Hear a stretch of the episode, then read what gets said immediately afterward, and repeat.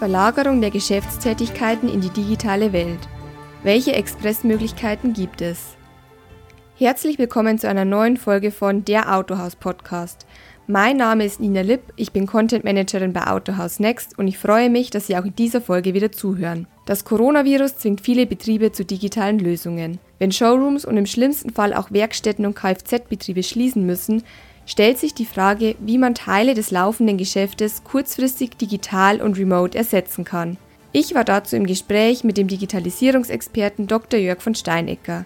Im nachfolgenden Interview erklärt er, welche Tools von Vorteil sind, um Geschäftstätigkeiten in die digitale Welt zu verlagern.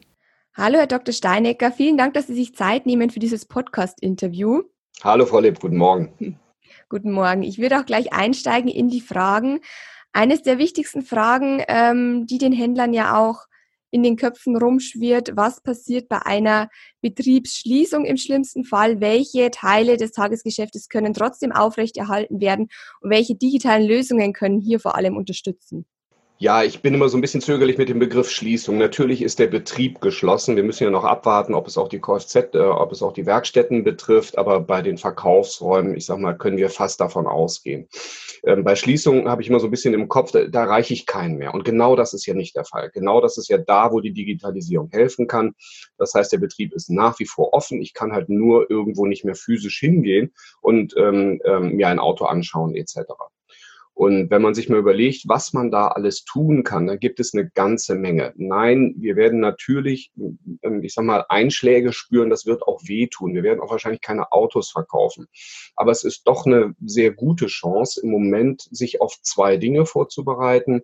Einmal in dieses Thema, wie kann ich in der digitalen Welt mit Kunden reden, weil die jetzt natürlich viel offener dafür sind, gezwungenermaßen. Punkt eins. Und Punkt zwei, wie kann ich einen ja, ich nenne es mal ganz salopp, Leadstapel aufbauen, den ich auch später abarbeiten kann.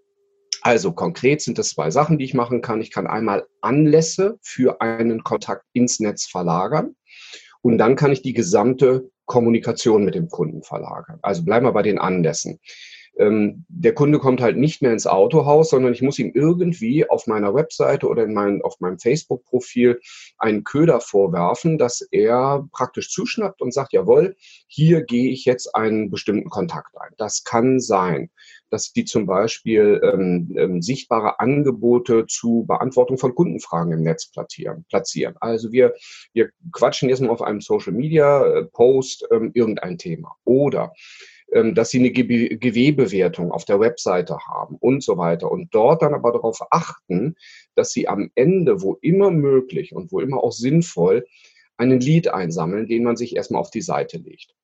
Ich kann mir sogar vorstellen, dass man daraus einen, Slogan macht, die Online-Sprechstunde im Autohaus oder ähnliches, dass auch so ein bisschen Marketing verpackt ist, dass die Leute wissen, ähm, ich kann im Moment zwar kein Auto verkaufen, aber ich kriege hier Fragen beantwortet in der Präferenzbildung, in der Vorauswahl etc. Dann das ganze Thema, das zweite Thema, die Kommunikation verlagern. Da gibt es wunderschöne Tools. Natürlich ist Chat etwas. Man kann sich auch äh, über Open Source mit sehr wenig Aufwand sehr schnell Chat auf die Webseite packen. Ähm, und jetzt haben wir ja nun, ich sage mal, nichts Schlechtes, was nicht auch sein Gutes hat, die Situation, dass vielleicht mehr Mitarbeiter frei sind, die bei mir als Händler diese Chats bedienen und beantworten kann. Ich kann Webinare machen. Ich kann zum Beispiel auch äh, Videokonferenzen machen, indem ich, blindes Beispiel, ähm, mit meinem Handy ähm, ein Auto filme, das Auto vorstelle und das Ganze als Webkonferenz streame. Da können Sie auch mal schauen. Wir haben jetzt auf www.dieserver.de ähm, einige Videotools dafür für den Handel vorbereitet. Das ist alles gar nicht so kompliziert. Und zum Teil gibt es sogar Lösungen, die sind gratis. So, das waren so die beiden Punkte. Also ähm, Gesprächsangebote schaffen auf allen Kanälen, auf der Webseite, auf meinem Facebook-Profil etc. Sich ein bisschen überlegen, wie man das verpacken kann, was man da als Köder in den Raum werfen kann und dann so viele Inhalte wie möglich ähm, in der virtuellen Welt anbieten über Tools oder wenn es auch nur ein Foto ist. Und ganz wichtig, praktisch immer wieder ein bisschen mitschreiben. Diesen Kunden rufe ich dann an, wenn ich wieder ein Auto verkaufen darf und, und der Mann zur, oder die Frau zur Probefahrt kommen kann. Was ist da aus Ihrer Sicht noch wichtig, wenn man jetzt mit dem Kunden digital kommuniziert?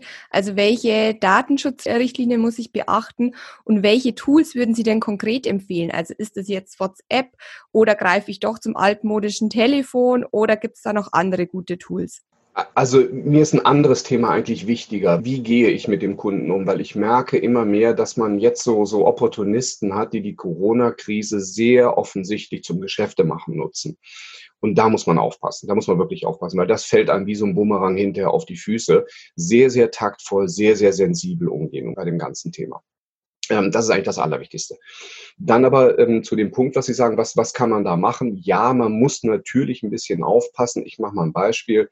Angenommen, Sie nehmen Zoom, das ist eine sehr gute Videokonferenzsoftware und ähm, sie, sie laden eben äh, Menschen ein, eine, ich sag mal, Fahrzeugvorführung zu erleben über, über eine Online-Videokonferenz dann müssen die irgendwann ihren Namen eingeben unter Umständen und da muss man sie halt mal darauf hinweisen, dass sie das bitte bedenken sollen, wenn sie ihren richtigen Namen eingeben, dass das Ganze in den USA landet, etc., etc., etc.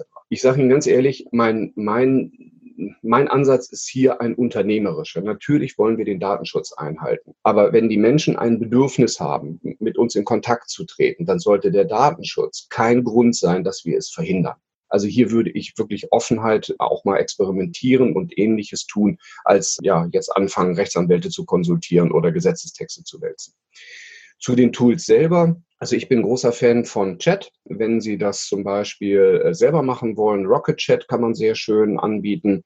Ähm, das ist ein kleines Tool, das ähm, kostet noch nicht mal was. Sie brauchen nur einen kleinen Server, den kann man sich im Internet mieten und dann packt man so einen, so einen kleinen Programmfetzen bei sich auf die Webseite und dann können die Kunden mit einem chatten. Das andere zum Thema Webinare oder Videokonferenzen. Ich arbeite gerne mit Zoom. Z-O-O-M ist eine amerikanische Firma, aber da kann man sehr schön auch in Dialog treten mit anderen. Ähm, eine Alternative ist WebEx. Ich möchte also auch keine Werbung für irgendjemanden machen. Schauen Sie da wirklich auch nochmal auf die Server, auf www.dieserver.de. Da haben wir eine extra eine eigene Rubrik eingerichtet für solche ja, Tele-Teaching, Videokonferenz. Die haben viele Namen, diese Sachen für solche Tools. Super, vielen Dank. Das waren jetzt alles Tools und Tipps, wie man kundenseitig kurzfristig Prozesse digitalisieren kann. Aber wenn man jetzt mal an die Mitarbeiter im Homeoffice denkt, wie kann man die denn unterstützen, damit die trotzdem die Verbindung zum Betrieb und natürlich auch zum Kunden ein Stück weit gut aufrechterhalten können? Mhm. Also da sind zwei Sachen eigentlich ganz wichtig. Und zwar das eine ist, es sind Tools, die die, die die Prozesse unterstützen. Also dass ich an die Systeme rankomme, dass ich an die Unterlagen rankomme, dass ich etwas empfangen, verschicken kann, etc. Punkt eins. Und Punkt zwei, ähm, was mindestens genauso wichtig ist, wenn jeder dann in seinem Wohnzimmer oder seinem Kämmerlein sitzt, dann geht natürlich das Zugehörigkeitsgefühl zum Betrieb ähm, verloren mit der Zeit. Und da ist es ganz prima, wenn man sich mal sieht und auch mal miteinander redet, ähm, aber eben nicht physisch. Und damit sind wir bei diesem zweiten Punkt eigentlich sehr schnell wieder bei den Videokonferenztools. Nehmen Sie Skype. Ja, machen Sie einmal am Tag, wo Sie die ganzen Mitarbeiter zusammenholen und einfach miteinander reden. Das ist im Moment, glaube ich, das, das Wichtigste, dass wir da ähm, auch Zusammengehörigkeitsgefühl zeigen, dass die Menschen ihre Ängste loswerden können, etc. Zu der ersten Punkt, also Prozesse an Dokumente herankommen, etc. Das ist oft nicht ja innerhalb von fünf Minuten auf die Beine zu stellen. Natürlich kann man sich so ein, so ein, so ein Intranet äh, verpassen und das auch an alle Systeme anschließen. Da gibt es auch gute Intranet-Lösungen, die also etwas tun, Integration in Outlook-Kalender und Anschluss aller E-Mail und so weiter.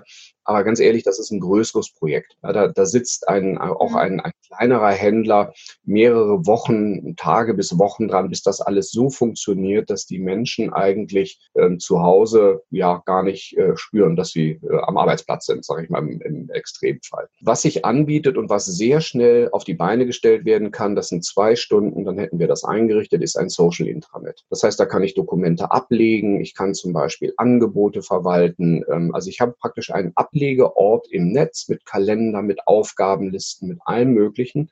Der ist nicht integriert in meine Systemwelt im Autohaus, aber dort kann ich mit meinen Kollegen arbeiten.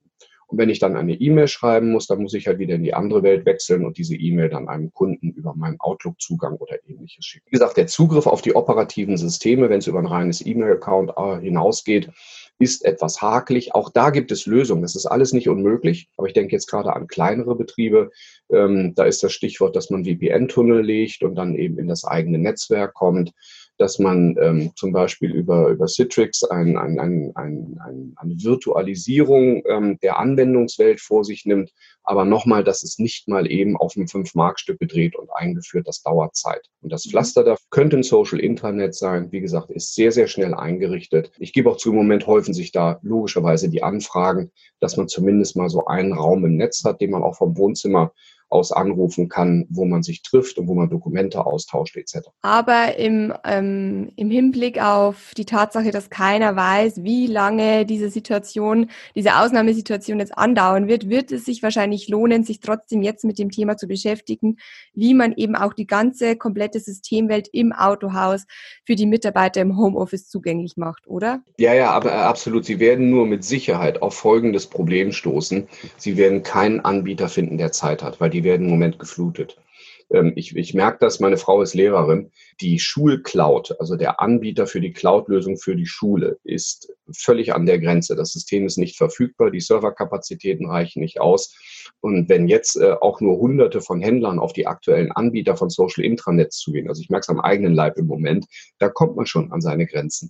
Insofern, ähm, ja, völlig richtig, aber äh, ich hoffe, es scheitert nicht an der Praxis. Herr Dr. Steinecker, sehen Sie denn in dieser Corona-Krise auch eine Chance für die Händler? Ja, es, es heißt ja immer nichts Schlechtes, was nicht auch sein Gutes hat. Und ich glaube schon, dass wir im Thema Digitalisierung und nicht nur beim Handel, ähm, ich kriege das ja im ganzen Bildungsbereich jetzt auch mit, dass wir da wirklich nochmal Momentum reinkriegen, dass erkannt wird, ich muss jetzt diese Tools mal nutzen, ähm, um noch Kontakt zu Mitarbeitern, Kunden, wie auch immer zu halten und dass dann auch festgestellt wird, ich sage mal ganz böse, Digitalisierung tut gar nicht weh, man kriegt auch Lust, dann mehr zu machen. Das sehe ich als einen Vorteil. Aber ich sage Ihnen auch ganz ehrlich, das wird uns viel Geld kosten. Aber ich glaube schon, dass wir da durchkommen werden. Also so, so ist es nicht. Ganz schwarz sehe ich das nicht. Vielen Dank, Herr Dr. Steinecke, für die vielen Tipps. Danke zurück. Gute Zeit. Bleiben Sie gesund. Das war ein Interview mit Digitalisierungsexperte Dr. Jörg von Steinecker. Bleiben Sie informiert zum Thema Corona unter autohaus.de.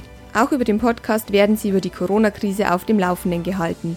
Abonnieren Sie also gerne den Autohaus-Podcast und hören Sie schon bald eine neue Folge.